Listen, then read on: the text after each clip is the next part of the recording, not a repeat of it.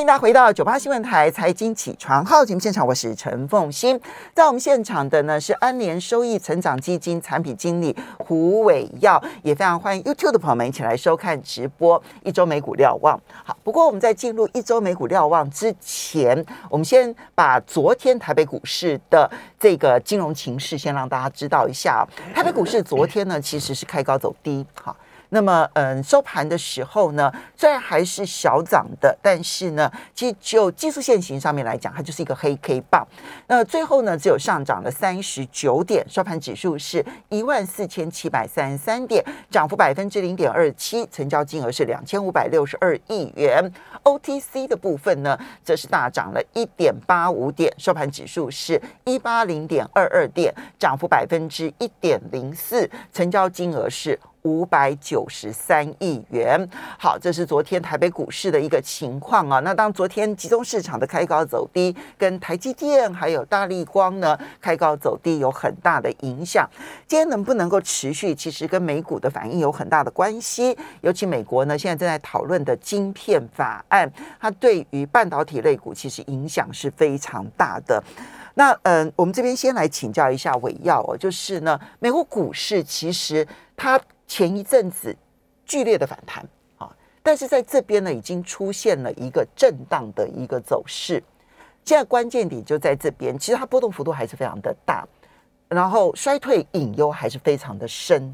通膨至今也看不出来解决的情况，而升息看起来呢，仍旧会快速的升息。怎么去看美股的前景？好的，呃。其实我们看这些这个美股的这个动向，还有看市场的反应，其实我们要永远忘呃永远记得，就是说市场的大家在看市在看这个市场数据的时候，我们看的永远不是数据到底好或是不好，嗯，我们看的是大家这个呃出来的结果跟大家预期比起来是有没有那么好，或是有没有那么差。我觉得印象最深刻的是。刚才呃，凤英姐讲到联准会升息，嗯，那联准会升息，如果是两三个月以前，大家都在想啊，怎么办？要升三码了，到底是两码还是三码？对对，没错。听到是三码，真的觉得好糟糕哦。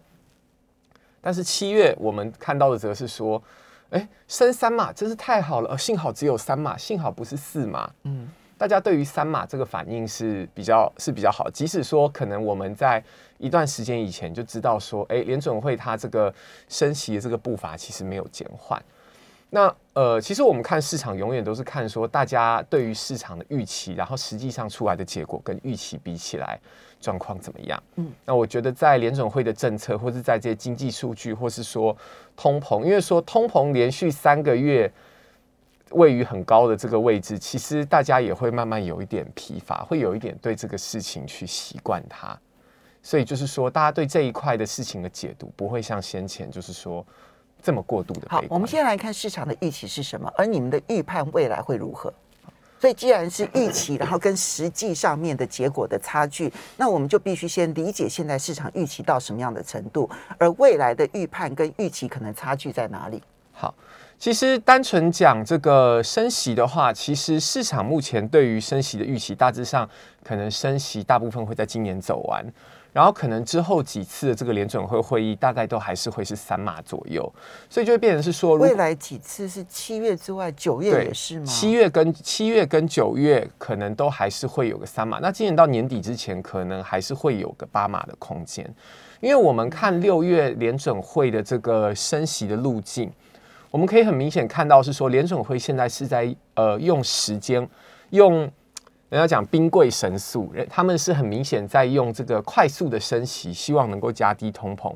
然后在六月联准会的这个会议记录，他们有明确表示说，有可能在二零二三年或是二零二四年，就是说把过高的这个利率把它就是说压下来。他们长期的这个利率大概还是在二点五左右没有变，但是照他们这样升息的这个路径的话。如果今年再把巴马压下去，巴马差不多就两个 percent，两个百分点。那现在大概一点一点五，一点五到一点七五，其实这样加下去就是三点五到三点七五。所以照这样来讲，就是等于是说，他们会允许说，今年先把这个升息的这个位置先拉高一点，先用比较高的利率去达到说快速压低通膨的效果。他们是希望可以达到这样的效果。然后在这样的环境底下，那呃。等于是说市场认为今年这个升息其实大概就是已经吹到底了，因为你如果长期的目标是在二点五，然后今年大概差不多三点五到三点七五，你今年就算真的。之后就是说三码、三码、两码，你这个东西要再持续往上，其实比较困难。所以你们现在预判到年底之前还会再升息两个百分点。对。那在这种情况之下，到年底可能就已经到了三点五百分之三点五到百分之三点七五的基本利率。是的，其实这个就已经相当高了。其实已经相当高，但因为这个消息就是已经在六月的时候，就是大家其实就是已经充分反应，已经充分反应了。所以就会变成是说，哎，七月就是只要七月就是说什么现在要变成四码啊，没有四码，只是三码啊，我觉得心情很好，这样子。那我觉得另外一个其实一些比较有趣的层面是，刚才风英姐有讲到衰退风险。那我们目前当然没有认为说一定是会进入衰退，但是经济走缓，然后衰退的这个隐忧确实多少还是存在。那这个东西是从哪里来呢？我们认为是从就是说，因为。呃，当然，我们看到联准会就是说，他是希望压低通膨，一次把利率拉得很高，但是这个东西一定会有副作用。那当然，它一定会对今年跟明年的这个经济产生一点压抑的效果。今年的 GDP 被下修到二点五，嗯，明年是在一点九。那当然，一点九你以 base case 来讲，它其实还是算是你这个二点五、一点九是谁预估的？呃，目前呃。是联呃是联是联准会是联准会他们自己就是说对于未来几年这样子的预估。嗯、那先前在年初的时候，他们还没有下修未来几年的 GDP 预估，但是现但是但是在今在六月的时候，他们就等于是有去 acknowledge 去承认说，哎、欸，那个升息它确实是是会对经济产生一点这个掐的效果。那我觉得不只是经济，就是说。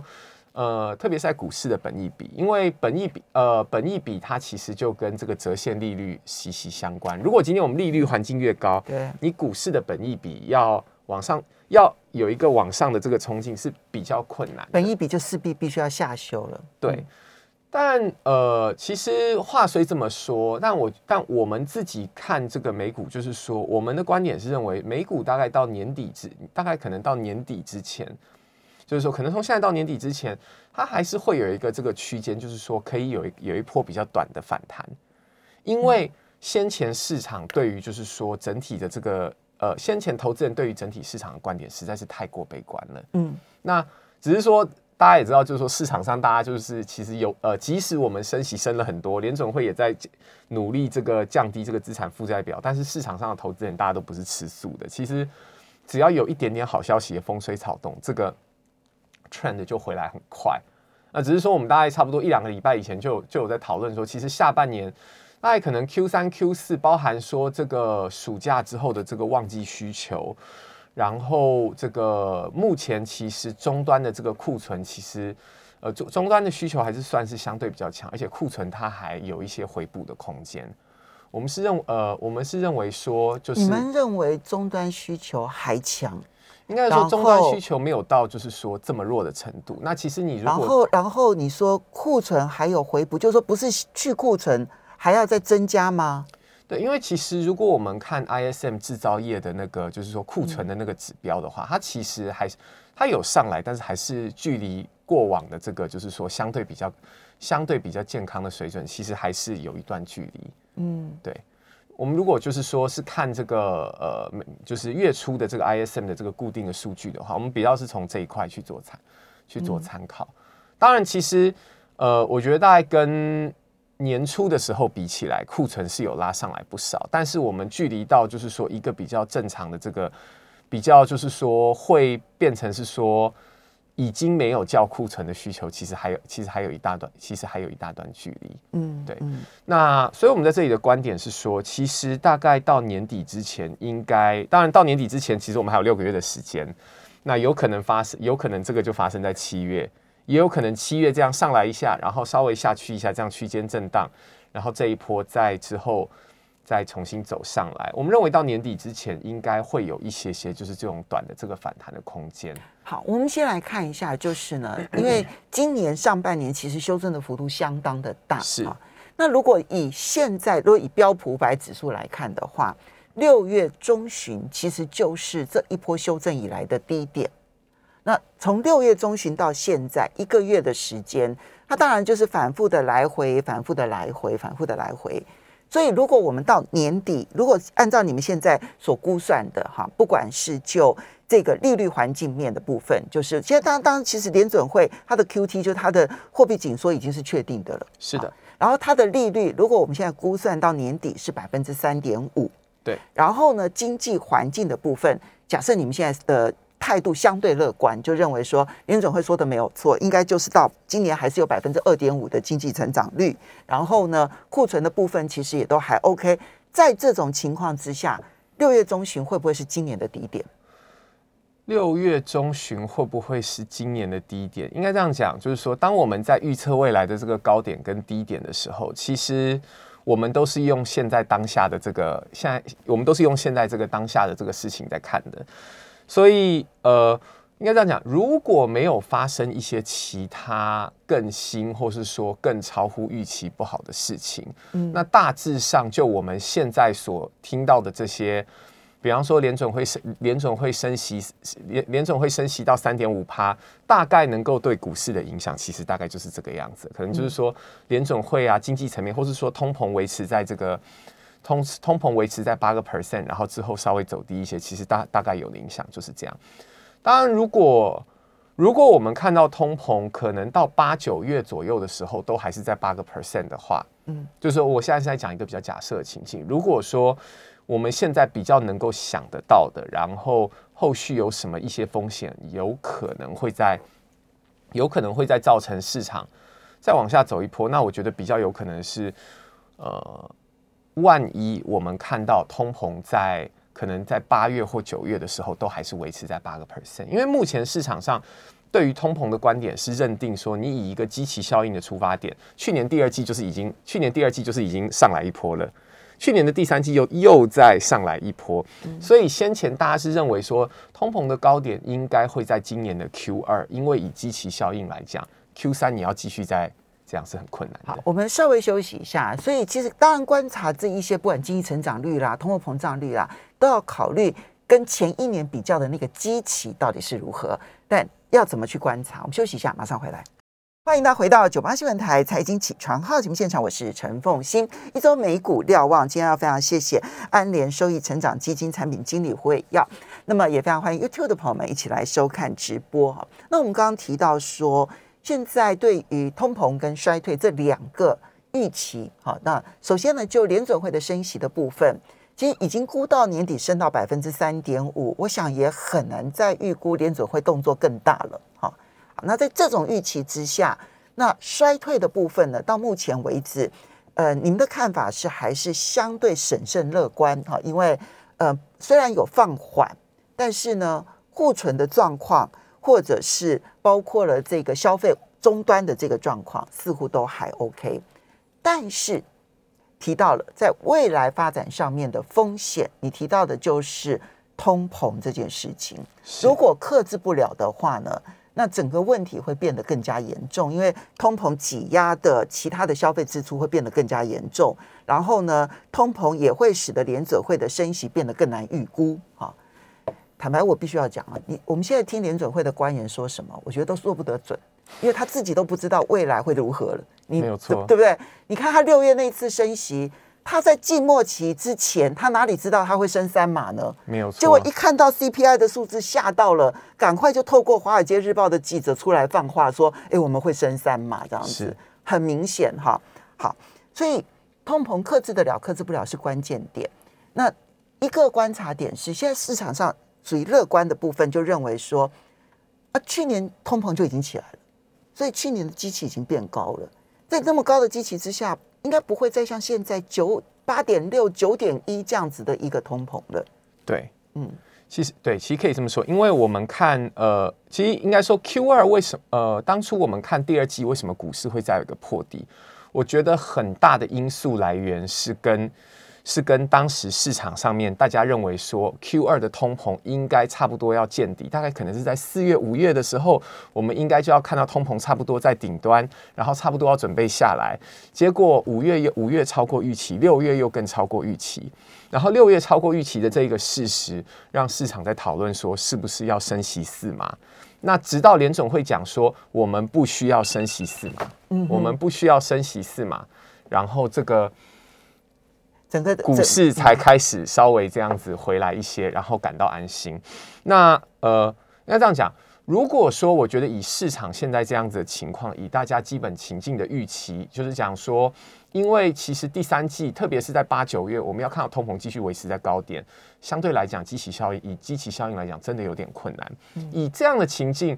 如果都没什么问题的话，其实像刚才回到刚才先前凤英姐提到的，大概我们认为美股最糟的情况大致上是已经过去了，因为市场上面大家都很习惯坏消息。我们看那个经济惊奇指数，就是说经济优于预期的一个记录的这个指数，是几乎是在市场最低点，代表现在任何一点点没有那么坏的消息，都可以对市场来讲是很好的注意。嗯，但大家也知道，就是说市场其实永远是没有一个绝对的事情，所以我们比较可以去，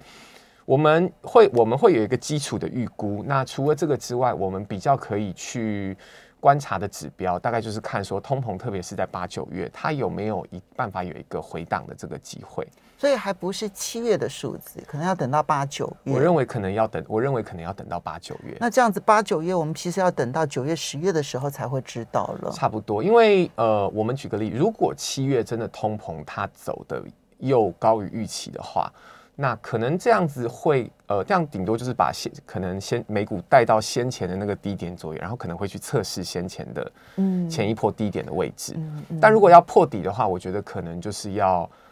可能就是说，因为如果只是七月通膨高，大家可能是认为说，哦，第二季稍微有一点点跑过来，但是整个第三季还没有问题。但如果八月都还很高，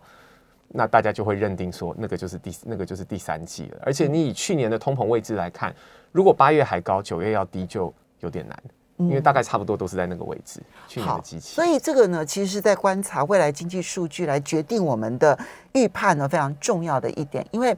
通膨这件事情啊，它其实它分两部分啦，一部分当然就是进口成本的提高这件事情，是那当然是有可能的。好，那这个部分呢，目前看起来是有缓解的迹象，是啊。可是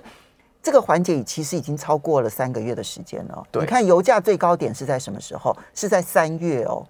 并不是说五六月的时候油价最高点，no，油价最高点其实是在三月哦。可是三月之后，你看到油价其实没有再创新高的情况之下，可是它就是通膨还是没有办法解决。我觉得这市场担心的，所以它的第二部分就是通膨预期。对，就民众的通膨预期，其实对于通膨这件事情影响也是非常大的。你目前能够看得到一些比较明确的指标，能够理解美国现在的通膨预期有多严重吗？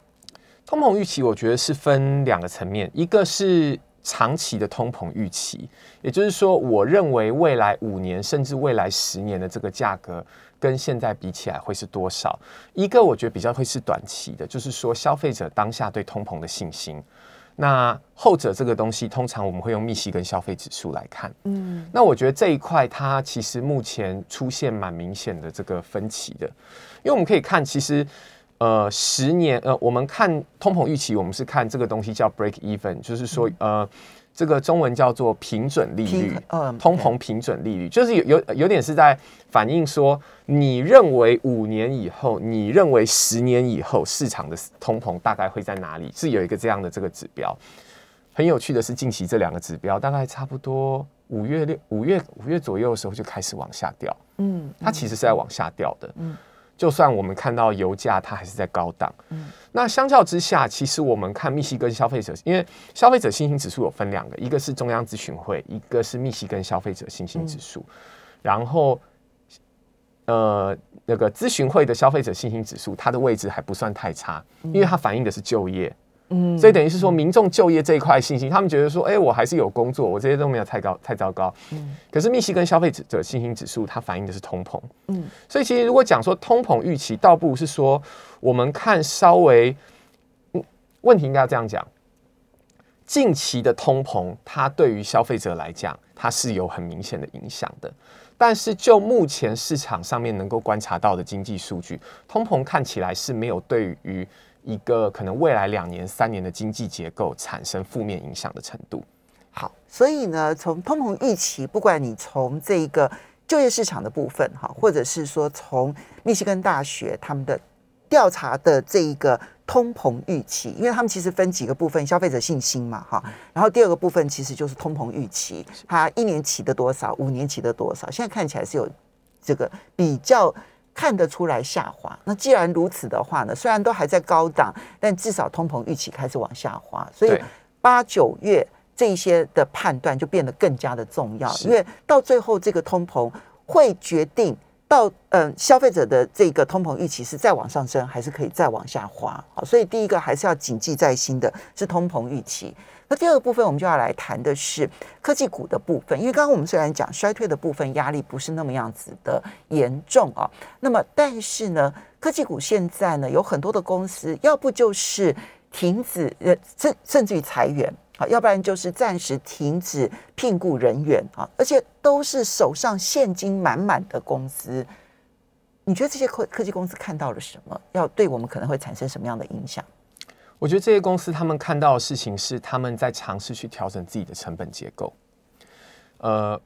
因为我们先前这样看，就是说，其实通膨大家担心的一件事情是通膨造成企业获利会减少。但是，我们如果是以一个比较长期的这个，以一个长期的这个经济模型来讲，通膨对于企业获利其实是不会有直，不太会有直接的负面影响，因为你可以把价